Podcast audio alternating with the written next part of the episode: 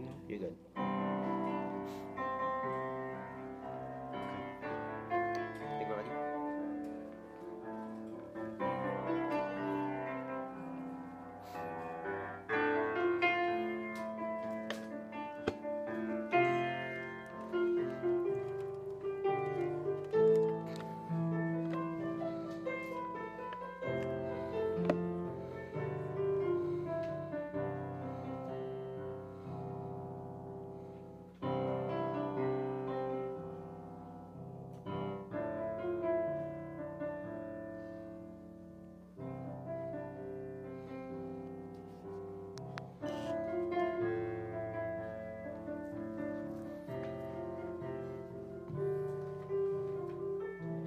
Buenos días. So,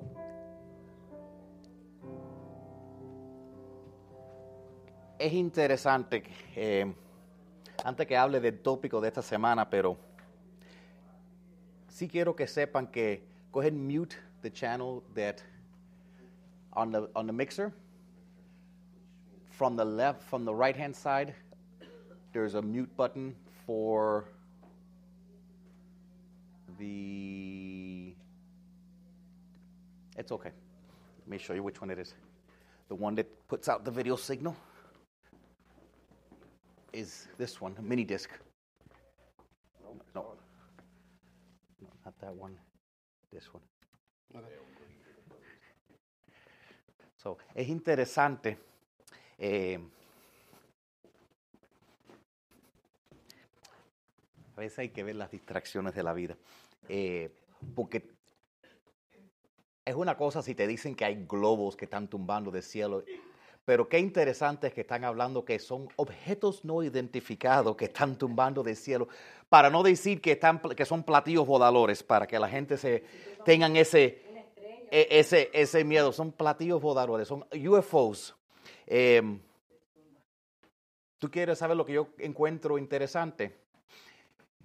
Lo que encuentro interesante es que el día 8 de este mes, la semana pasada, eh, un servicio en una iglesia en Asbury, en Kentucky, tuvieron un servicio hablando sobre el amor y, um, al final eh, dieron un llamado.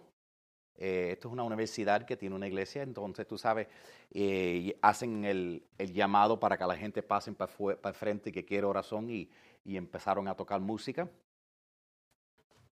Han pasado 14 días, día y noche. No ha, no ha parado de venir gente al frente. Día y noche.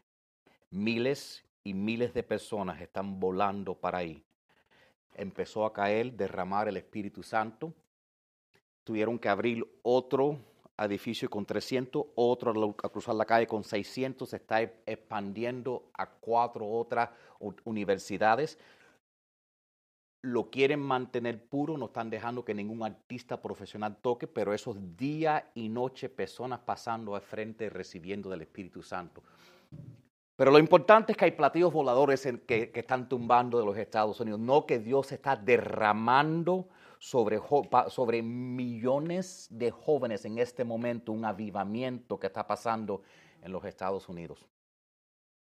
Pero miren para arriba, miren para arriba que hay platillos voladores. Yo en el día de hoy les quiero hablar sobre amor.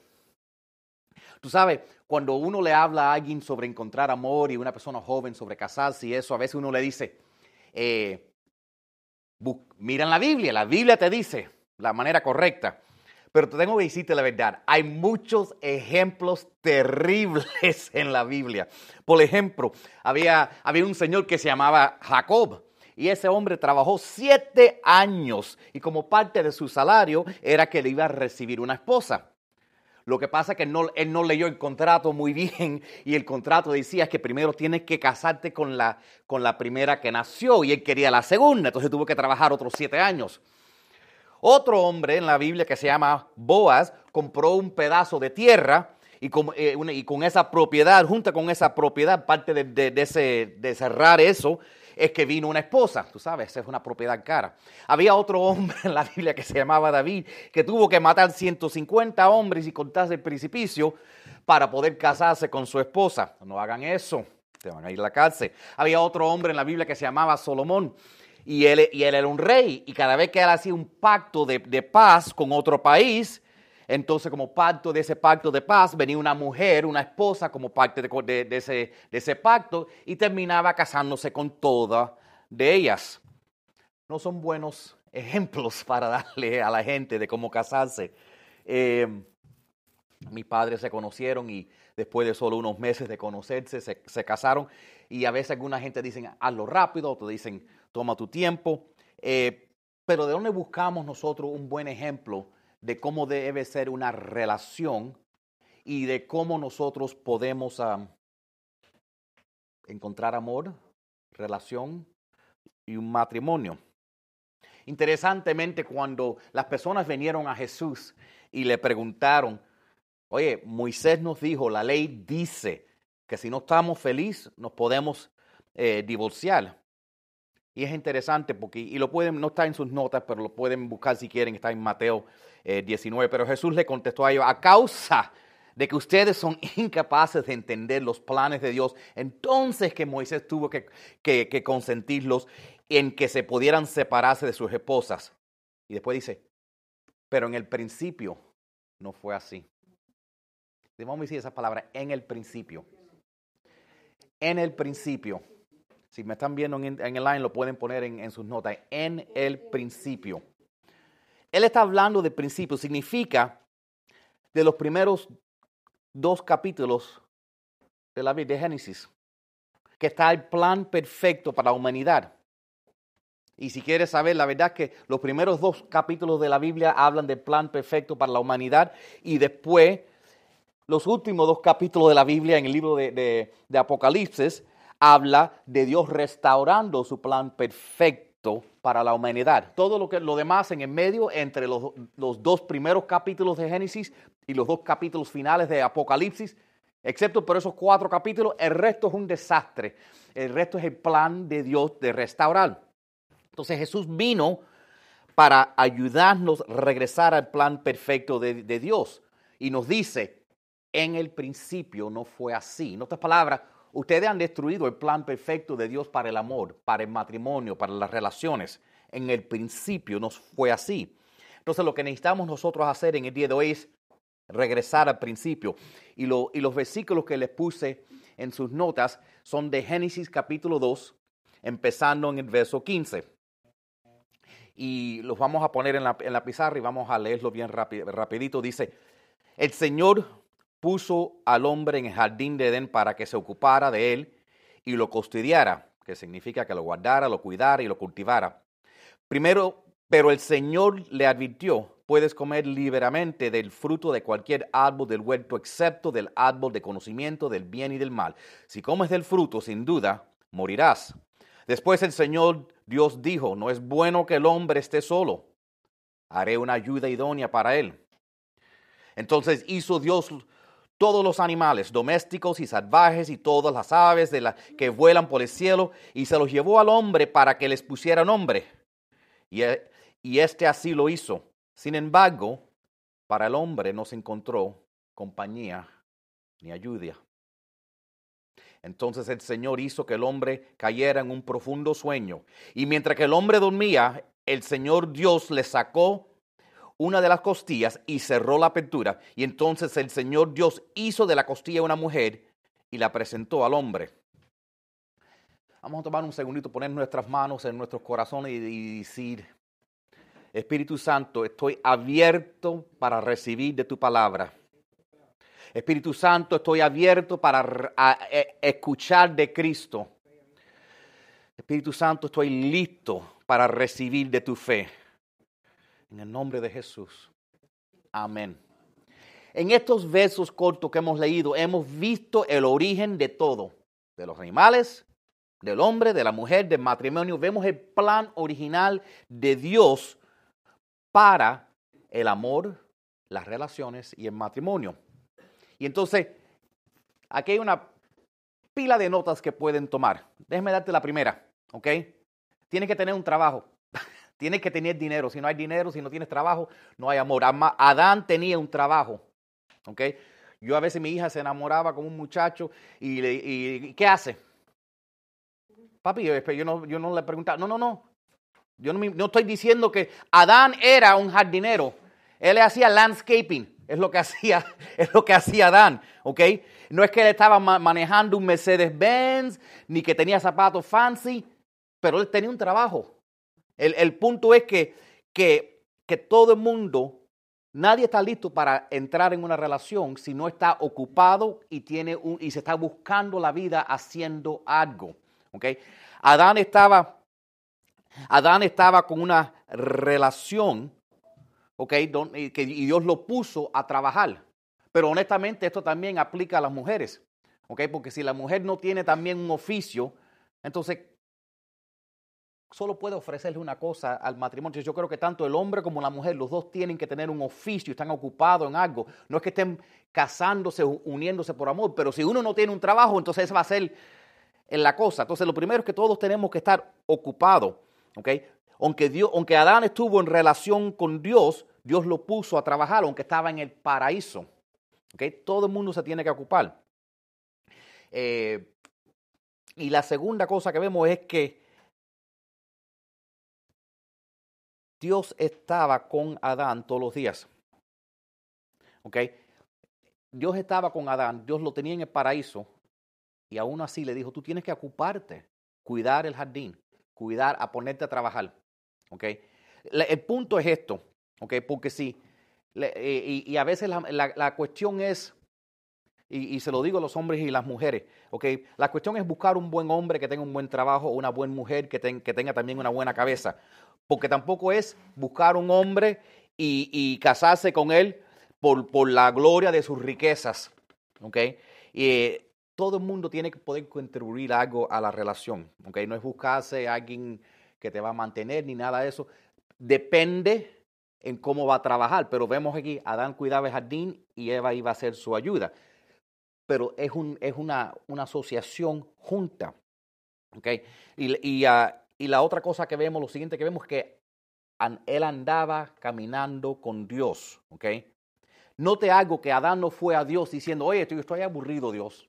¿Dónde está? Necesito una chica, ya yo tengo, ya yo soy de edad, necesito que me traiga a alguien. No, Adán estaba tan envuelto con Dios que Dios es el que tuvo que darse cuenta que él estaba solo. Eh, y parte de lo que, a veces pasa es que si nosotros tenemos que ir a Dios y decirle, a lo mejor no, es que quizás no estemos listos, ¿ok? Porque lo que tenemos que buscar es primeramente estar nosotros tan completo, envuelto en Dios, de que no necesitamos a nadie. Tener tan, bien, porque a veces alguna gente entra en una relación porque, y lo que necesitan es en vez de entrar en rehab, entrar en un programa de, consejería o algo así, y eso no es el matrimonio. El matrimonio no es un programa de, rehabilitación, ni un programa, ok. Si tú estás solo, si estás roto, si estás eh, aburrido, eso no es, la, la solución no es un matrimonio, la solución es Dios, ok.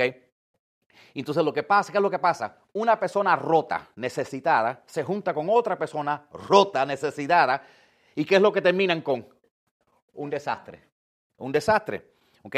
Dios quiere que lo primero que tú hagas es que te deleites en estar con Él, que te pierdas tanto en correr detrás de Dios, que si alguien quiere salir contigo, tiene que correr detrás de Dios también, exactamente, que la única manera que te van a encontrar a ti es corriendo detrás de Dios, ¿ok?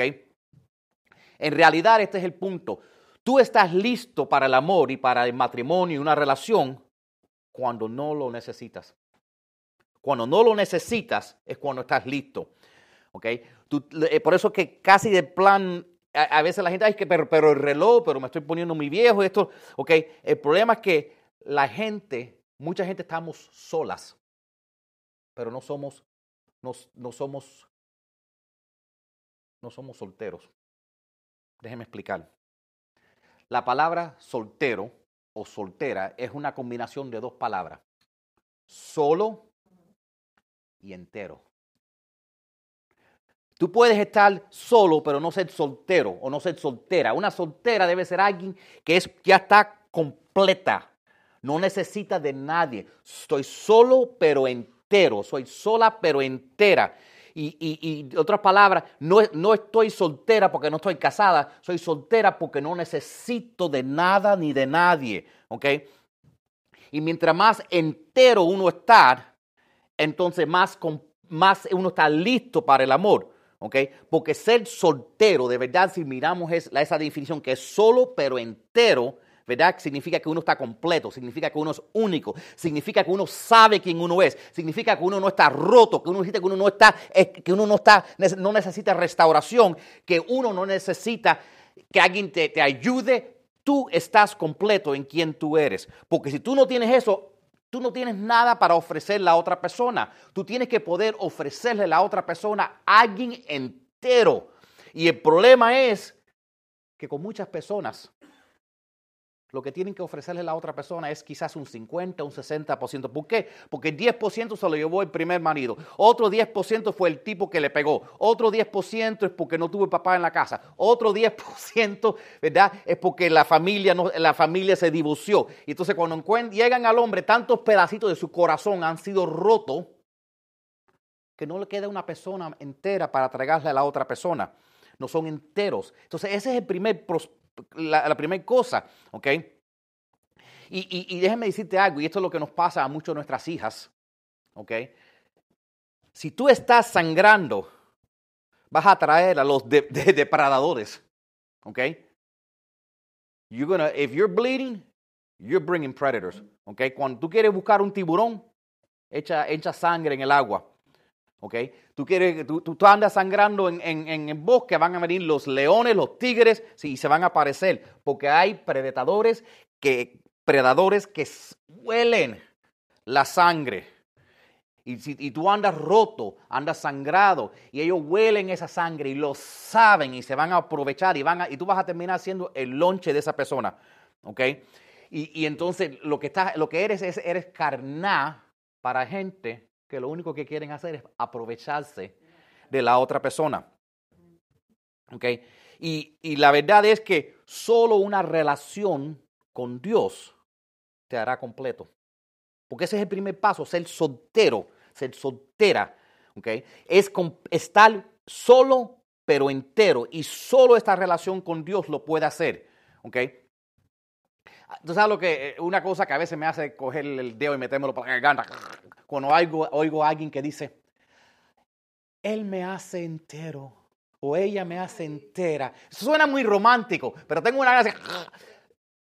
Si tú necesitas la otra persona para hacerte entera, ya estás diciendo que tú estás roto.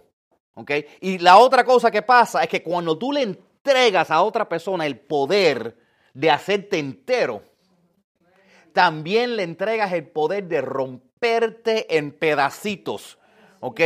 Y acabar contigo. Tú tienes que entrar en una relación sabiendo quién tú eres entero, ¿ok? Porque la única persona que le podemos dar el permiso de rompernos y amar y, y, y ponernos más juntos es el que se murió en la cruz Punto. Entonces, cuando tú entras en una relación, tú tienes que estar entero, tú tienes que saber que eres bendecido, tú tienes que saber que ya tú eres amado para poder dar amor. Las relaciones y el matrimonio no te arreglan. Lo que, al contrario, revelan tus agujeros. Revelan, tú quieres descubrir los problemitas que tú tienes, entra en una relación. Porque ahí va a salir todo, pero alguna gente piensa, es que yo no soy bueno a esto, yo no soy bueno en aquello, yo no. Entonces, me voy a poner en una relación y esa eso me va a arreglar. Yo tengo un problema con pornografía, pero yo tengo un problema con la, con la carne, entonces si me caso ya eso se acaba. No se va a acabar nada. ¿Ok? No se va a acabar porque el matrimonio lo único que va a hacer es revelar esos problemas. ¿Ok? Y lo que pasa, que, o a veces le echamos la culpa, y esta es la razón que vienen los divorcios, le echamos la culpa a la otra persona por esos problemas. Pero eso es una mentira grande porque ya tu mamá te dijo que tenías ese problema, ya tu papá te lo dijo, te lo dijo el pastor, te lo dijo tu mejor amigo, y ahora te lo está diciendo tu pareja. Siempre ha tenido ese huequito. Lo que pasa es que esa relación, cuando tú estás en tanto contacto con alguien, va a revelar, revelar. Y a veces Dios dice, al fin alguien quien tú escuche, porque te ha mandado una pila de gente para que arregles ese problemita en tu vida. Y entonces, el, la verdad es que el matrimonio, si estamos hablando de eso, no está diseñado para hacernos felices. Ese no es la primera cosa. Está diseñado por Dios para hacernos santos. Ese es el propósito, ¿ok? Porque si, cuando, si tú no estás santo, si no, estamos buscando la santidad de Dios, siempre vamos a estar miserables. Y lo que, y lo que pasa es que el matrimonio es una, un instrumento, el amor, una relación, es un instrumento para que tú te des cuenta de las áreas donde tú tienes que buscar de Dios, porque si tú tratas de buscar que la otra persona te completa, te llene esos huecos, vas a quedar mal, porque esta persona, este hombre está buscando a alguien que sea su mami y, este, y ella está buscando a alguien que sea su papi, ¿y qué pasa el día que los dos están necesitados? Ahí sale la pelea. Y la verdad es que la única persona que puede llenar esos espacios es Dios. ¿ok? Entonces tú tienes que... y mira lo que pasa también. Nosotros atraemos lo que pensamos. Entonces, si tú andas pensando que tú eres fea, que tú eres, que tú, que tú, que tú, no, lo que tú no vales, que no tienes valor, que nadie te quiere, ¿qué es lo que va a pasar? Vas a traer a alguien en tu vida y tarde o temprano, a un punto, esa persona va a empezar a decir en voz alta lo que ya tú tenías en tu corazón y ahí va a venir la depresión. ¿Y por qué te hace tan miserable eso? Porque atraemos exactamente lo que nosotros tenemos en nuestros corazones. Y a veces pensamos, pero ¿por qué siempre atraigo personas que me tratan mal? Porque tú piensas mal de ti porque tú piensas mal de ti y los otros, ay, pero si tú andas triste, vas a buscarte otra persona triste y se van a juntar solo porque están tristes. ¿Y sabes lo que va a pasar? Después que se acabe la, la- luna de miel, van a estar tristes juntos. ¿ok? Y eso es lo que pasa. Si, estás, si, si, tú, si eres una persona que, que, que, que eres brava, vas a traer, a traer otro bravo contigo. Y cuando viene a ver, se van a caer a palos. entonces el matrimonio no te cambia. Solo revela y magnifica lo que ya tú tienes dentro. Entonces, el matrimonio no es como si, ay, pero yo tengo este problema eh, mirando mujeres, tengo este problema. El matrimonio no te va a arreglar. Después que se te acabe la calentura con, con la, y la luna de miel, vas a seguir mirando otras mujeres. El matrimonio va a ser lo peor porque ahora, estás, ahora lo puedes perder todo porque estás en un matrimonio. ¿ok? Alguna, eh, yo lo oigo de muchos tipos, ay, necesito casarme porque es que yo no, yo no aguanto la, carne. ¿ok? La, matrimonio no va a arreglarte con eso. Si tú no puedes controlarte fuera del matrimonio, no te vas a controlar dentro. ¿ok? Si, si no tenemos nosotros una vida devocional, ¿ok? No podemos buscar de, de- saliendo con alguien, de una relación, que eso sea lo que nos dé la liberación que estamos buscando. ¿Ok? ¿Y qué, y qué a veces pasa? ¿Verdad? Un, eh, un muchacho encuentra una chica y, ella, y él sabe que ella no es nada, ella sabe que tiene un espíritu de saber, pero qué linda está y, y le aguanta todo. Y le aguanta todo. O, o la chica, ¿verdad? Nuestras hijas. Ay, no, yo sé que él, que él me trata mal y esto, pero él tiene un BMW. Y mira qué guapo está. Mira, hasta, hasta se hace las cejas, las, las cejas, que, que- es que tiene ese pelo. Y, y- y con esa, y con eso aguantan que lo traten terrible. ¿Ok? Y a veces yo veo a gente y digo, oye, eso no es una mujer, eso es una bruja, de- de- deja eso, eso te va a llevar, eso te va a llevar para el infierno, ¿ok? Pero eh, tenemos que nosotros tener una intimidad con Dios y no usar nuestras relaciones y el amor como un programa de rehabilitación. Pero vamos a regresar a nuestra historia, ¿verdad? Del principio. Entonces, en el principio, dice, cuando estuvimos leyendo ahí, dice, leímos, sin embargo, para el hombre no se encontró compañía ni ayuda. Alguien di, no se encontró. Si no se encontró, si, si Víctor viene a mí y dice, no lo encontré, ¿qué significa? Que fue a buscar. Quiere decir que se estaba buscando una compañía y una ayuda para Adán. Adán estaba buscando. Entonces, yo me imagino que mientras que Adán estaba nombrando los animales, él miró el elefante y dijo, si yo me junto con el elefante, no, no, no, esos hijos, no, no, en la nariz, no. o miró la serpiente. Vamos a ver, yo con la serpiente. ¡Ay, horrible! Los hijos van a salir. Y se empezó a imaginando con los diferentes. ¡Ay, yo con la jirafa! Mire ese cuello. No, no, no. Y, él se fue imaginando los diferentes animales, imaginando cómo sería él si fuera pareja con esos animales, ¿verdad? Entonces, ¿qué pasa? Ahí un día nombrando los animales, ahí la ve. Gloriosa. La mona Ve la mona, dice. Un poquitico demasiado pelo, pero es lo más cercano que he encontrado a mí. Tú sabes, eh, la verdad es que no hay nada que mi Dios no pueda hacer.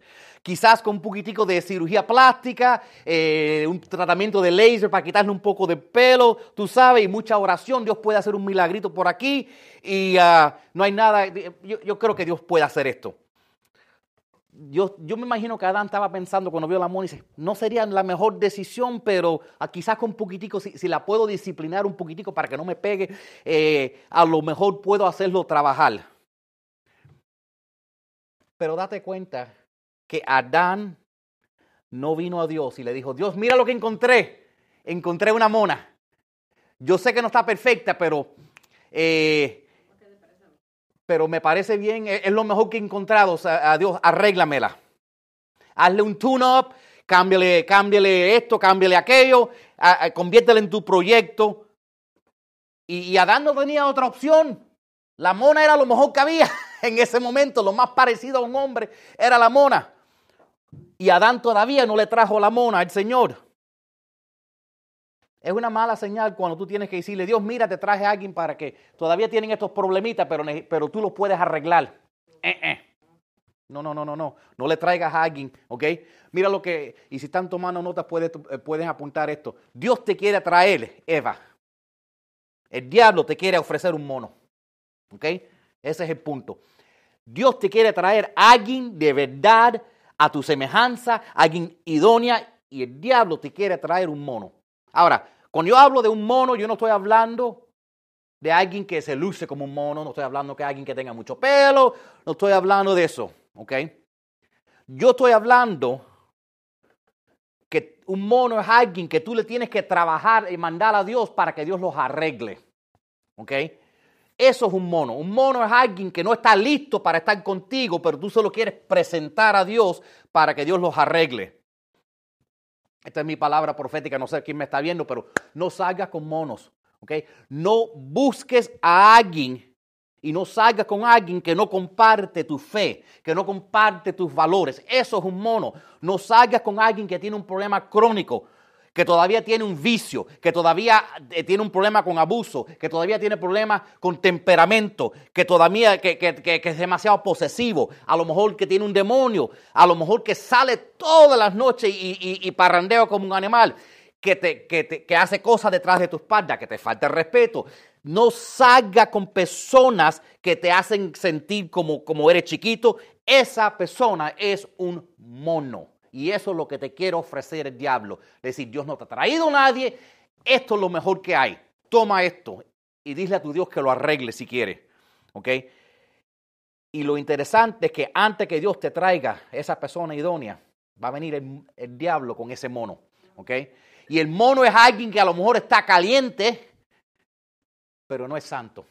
Ese es el mono. Una persona, una persona que físicamente a lo mejor atrae y luce muy bien en el Instagram y todo eso, pero no tiene tu fe. ¿Ok? Y a veces lo que nos pasa, lo que pasa es que vemos la, los juventud y dicen, bueno, yo lo voy a llevar a la iglesia y Dios lo va a cambiar. Y relaciones no es manera de convertir a nadie. Y a veces lo que dicen, pero yo escuché este testimonio de esta pareja que se casaron y lo trajeron, y, eh, porque ella lo trajo la iglesia, y, yo creo que Dios lo puede hacer. ¿Tú sabes qué? Yo también tengo un testimonio para ti. Yo conozco a alguien, Alex, déjame compartirte esto. Yo conozco a alguien, check this out, un, hombre que se cayó del segundo piso un edificio y se cayó en la cabeza. Se reventó la cabeza y era, tú sabes, no tenía mucho pelo como, como nosotros y tú sabes lo que pasó. Del accidente le empezó a crecer pelo de ahí en adelante. Se le arregló la cabeza. La cabeza. Tremendo testimonio, ¿verdad? Pero no creo que sería buena idea que nosotros los tiremos de cabeza primero, de segundo piso, simplemente porque esa persona tuvo buen testimonio. porque lo más probable es que, es que no vamos a vivir, ¿verdad? Yo te dije que no te lo hiciera. Entonces, a veces hay muy lindos testimonios, pero eso es la excepción.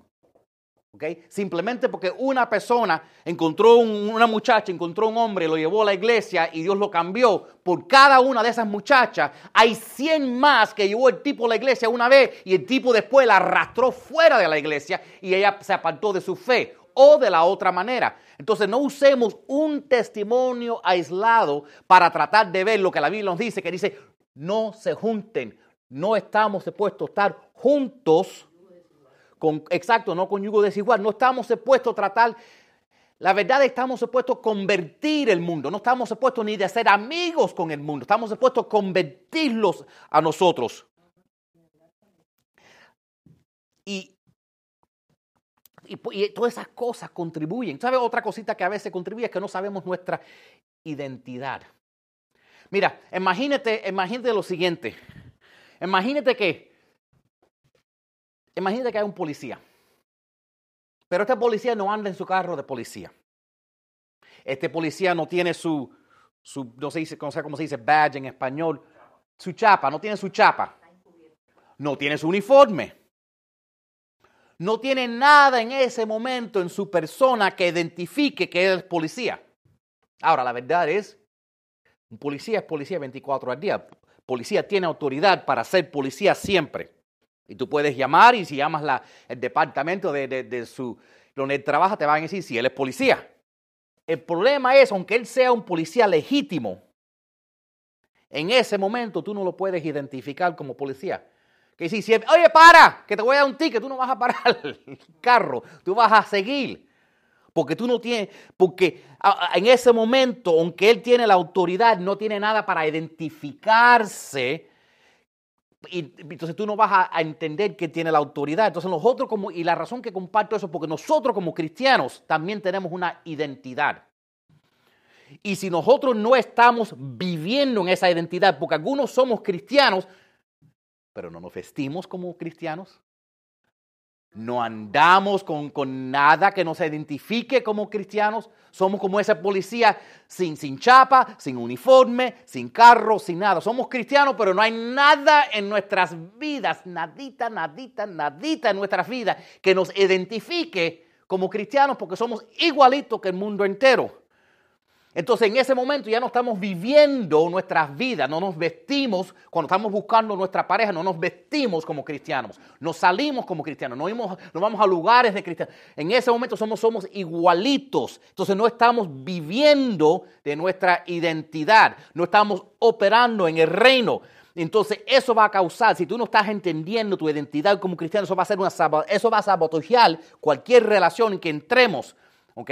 Tú no vas a poder servir, tú no vas a poder ser una bendición a esa persona, porque esa es parte de la cosa, no es entrar y saber cómo esa persona me va a bendecir a mí, es que sea en una bendición mutua. ¿Cómo tú puedes bendecir a esa persona y esa persona tiene que tener ese mismo interés?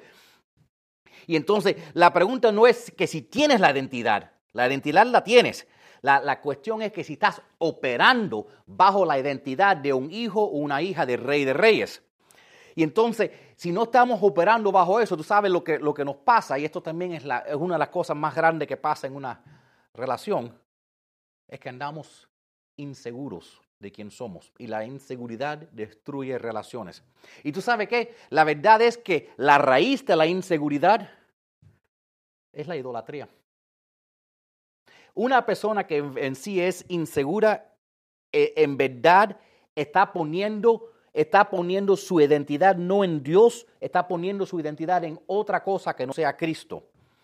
Quizás no, no tienen un ídolo en su casa, pero están, y esto es un poquito más sofisticado, pero están buscando su identidad en cómo lucen, están buscando su identidad en la aprobación de otras personas, o sea, hacen otras personas, cuántos likes tienen, todas esas cosas, otras personas se convierten en su Dios. Entonces se convierten inseguros, celosos, sensitivos. Entonces siempre están preocupados de qué es lo que piensa todo el mundo de ellos. Han hecho de todo el mundo un Dios.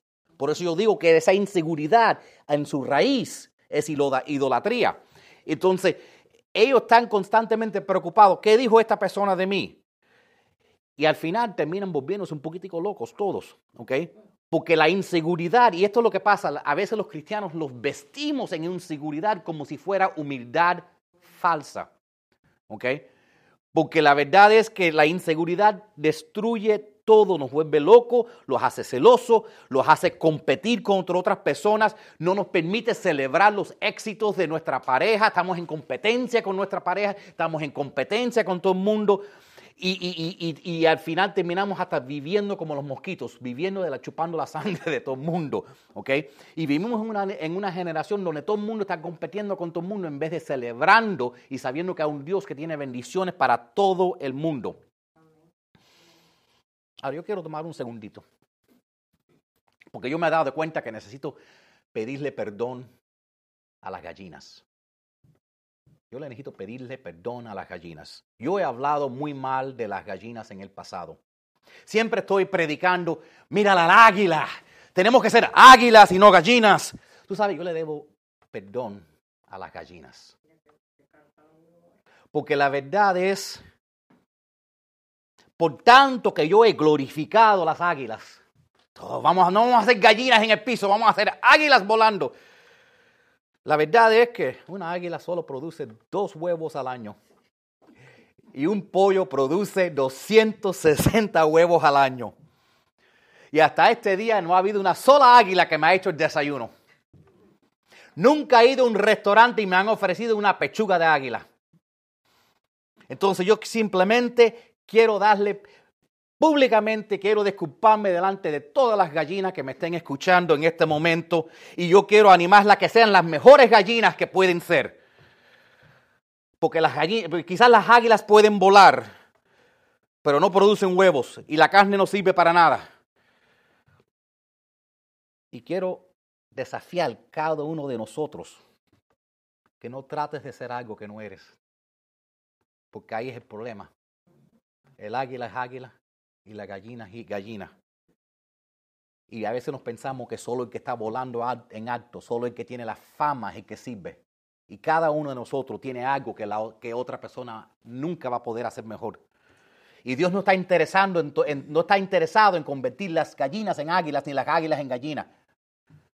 Entonces no te tienes que preocupar de competir con alguien que no eres tú. Tú te enfocas en ser lo mejor que tú puedes. Si tú eres gallina, que seas la mejor gallina que hay. Y si eres águila, que seas la mejor águila que eres. Pero enfócate en quién Dios te hizo y no en constantemente tratando de ver lo que hay. Ahora, ¿qué es lo que causa esa inseguridad que destruye tantas relaciones? Aparte de tratar de ser alguien quien no somos. Bueno, cuando miramos, nosotros tenemos la opción de alimentar o no esa inseguridad. Porque todos tenemos algo. Mira lo que nos pasa. La Biblia dice que en, el jardín de Edén, hay mucha gente que han dado muchas explicaciones de por qué Dios puso en el medio del paraíso el árbol del bien y del mal. No importa. Yo creo que lo hizo por una razón. ¿Sabe por qué? Todos de nosotros, por tan bueno que se nos haga nuestra vida, por tan cerca que se nos parezca un paraíso nuestra vida, ¿sabe qué? Vamos a tener un árbol de cual no debemos comer en nuestra vida vamos a tener un árbol, algo que nos causa inseguridad, algo que esté fuera de nuestro alcance, algo que debe ser prohibido. Vamos a tener una fruta prohibida, todos de nosotros en nuestra vida. Ahora, el problema no era el árbol en el, jardín de Edén. El problema era que comieran del árbol. El árbol no mataba, es comer del árbol. ¿Okay? El problema no es lo que tú tienes que no, es, que no es perfecto de ti. A lo mejor tú tienes una nariz grande o orejas grandes. El problema no es eso. El problema es que tú te pases la vida mirando en el espejo y comiendo de esa inseguridad. Ese árbol no se llamó el árbol del pecado, no se llamó el árbol de la muerte, no se llamó el, el, árbol de Satanás. De la ciencia del, y el conocimiento del bien y del mal. Y a veces simplemente porque tú conozcas algo. No es lo que lo hace bien o mal, es que si tú comes de eso, y siempre vamos a tener, todos vamos a tener una razón para sentirnos inseguros de algo. pero todos tenemos la opción que si vamos a alimentar eso que tenemos en nuestra vida que nos hace inseguro. ¿Ok? Y entonces, todo el mundo tiene su razón. Todo el mundo tiene algo en su vida. Pero tú sabes qué? Al lado de ese árbol, Dios le dijo, puedes comer de todo lo que está en el jardín. Y si Adán hubiera caminado un poquitico más en ese jardín, ¿verdad? Había muchos otros árboles. Y todos nosotros vamos a tener algo en nuestra vida, un árbol que no vamos a, no solo va a ser algo que no nos guste, no, no solo va a ser algo que no vamos a poder comer, va, no debemos comer, pero va a ser algo que no vamos a poder eliminar. Ninguno vamos a tener el paraíso libre de ese árbol que no podemos tomar. A lo mejor es porque te sientes avergonzado, porque no piensas que lo mereces, porque no eres suficiente bueno, porque eres inferior, porque no eres suficiente alto, porque eres peor de que otra gente. Pero tú sabes qué? En ese paraíso, y, y, como digo, puede ser cualquier cosa. Puede ser tu apariencia física, que a lo mejor tú no eres tan inteligente, ¿ok? Pero tienes que darte cuenta que si tú comes de ese árbol, ay, de esa vergüenza, de esa inseguridad, eso te va a, eso va a alimentar más ese problema. ¿Ok? El árbol, el árbol ese no era árbol malo.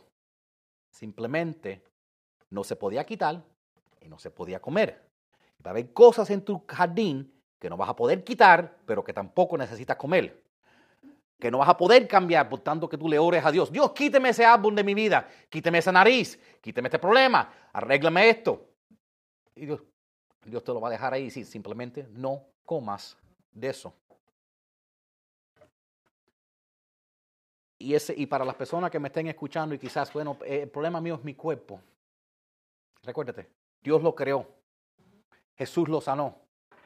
Y el Espíritu Santo vive en él. Es tuyo. Es diferente que cualquier otra persona.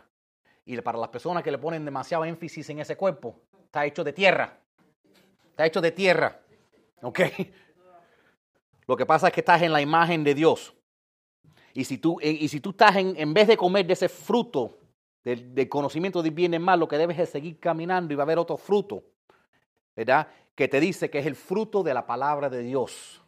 Come de ese fruto. Y si sigues caminando en ese jardín, van a ver otro, vas a ver otro árbol. Y ese árbol dice que tú estás hecho perfecto en la imagen de Dios. Y si sigues caminando un poquitico más, vas a ver otro árbol. Otro árbol que dice, Jesús murió por ti y derramó su sangre por ti. Y sigues apartándote de ese árbol del bien y del mal y vas a encontrarte con otro árbol. Y ese otro árbol te va a decir que el Espíritu Santo vive dentro de ti. Sigue caminando. Ni mires para atrás el del, de que, no está, que está prohibido. Porque te vas a encontrar con otro árbol que te dice que tú, estás, que tú eres heredero de abundancia y de gracia y eres, eres santificado en Cristo. Y sigue caminando. Y vas a descubrir que tú eres linaje escogido de Dios. Sigue caminando, sigue apartándote de lo que y sigue mientras más tú te enfocas en lo que no puedes tocar, en lo que está prohibido, más problemas vas a tener. Sigue apartándote. Come del otro árbol, come de, de, del fruto del que eres ciudadano del cielo y que Dios tiene un, Dios tiene un futuro preparado para ti. Come del fruto del árbol, del árbol que dice que Dios Todopoderoso es tu Padre. Come del fruto del árbol, del árbol que dice que Dios tiene ángeles cuidando de ti. El Señor nos tiene que enseñar que paremos de comer de las cosas que Él dice que no comemos, que no toquemos, porque Dios no tiene una abundancia de otras cosas tan bellas. Y a veces nos enfocamos simplemente en lo que no podemos tener, en vez de darnos cuenta en todo lo que Dios nos está ofreciendo.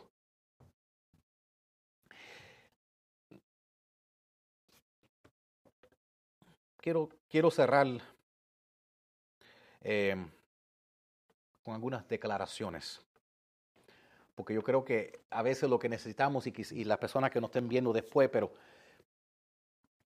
y a veces es poderoso lo que nosotros declaramos con nuestras bocas. Quiero que digan, mi cuerpo es el templo del Espíritu Santo.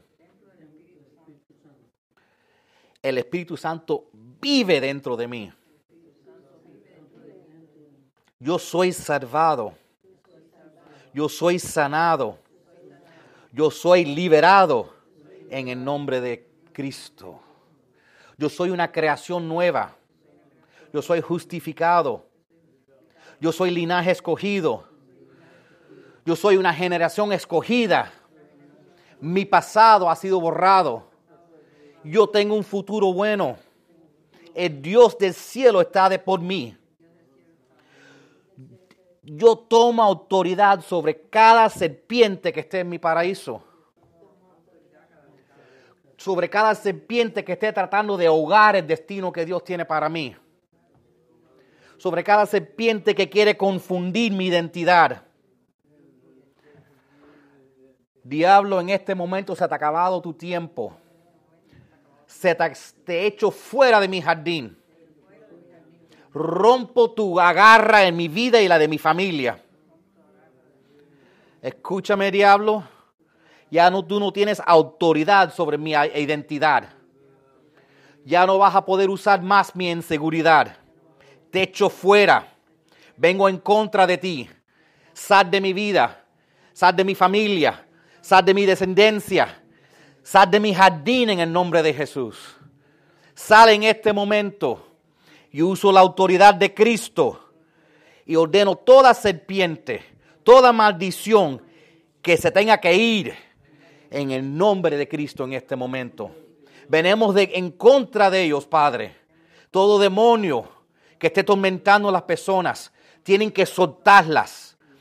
Nosotros nos paramos en las promesas tuyas, Padre, que somos la generación escogida, que somos quien tú dices que somos que tenemos lo que tú dices que tenemos, que podemos hacer lo que tú dices que podemos hacer, que estamos así arriba y no abajo, que somos más que victoriosos, que no somos olvidados, no somos un error, no somos abandonados, somos hijos del Dios Todopoderoso. Y el mismo Espíritu que levantó Jesús vive dentro de nosotros. Por eso rompemos toda atadura que esté sobre nuestro destino, sobre nuestras vidas, en el nombre de Jesús. Que el Señor me los bendiga a todos. Amén. Muchas gracias.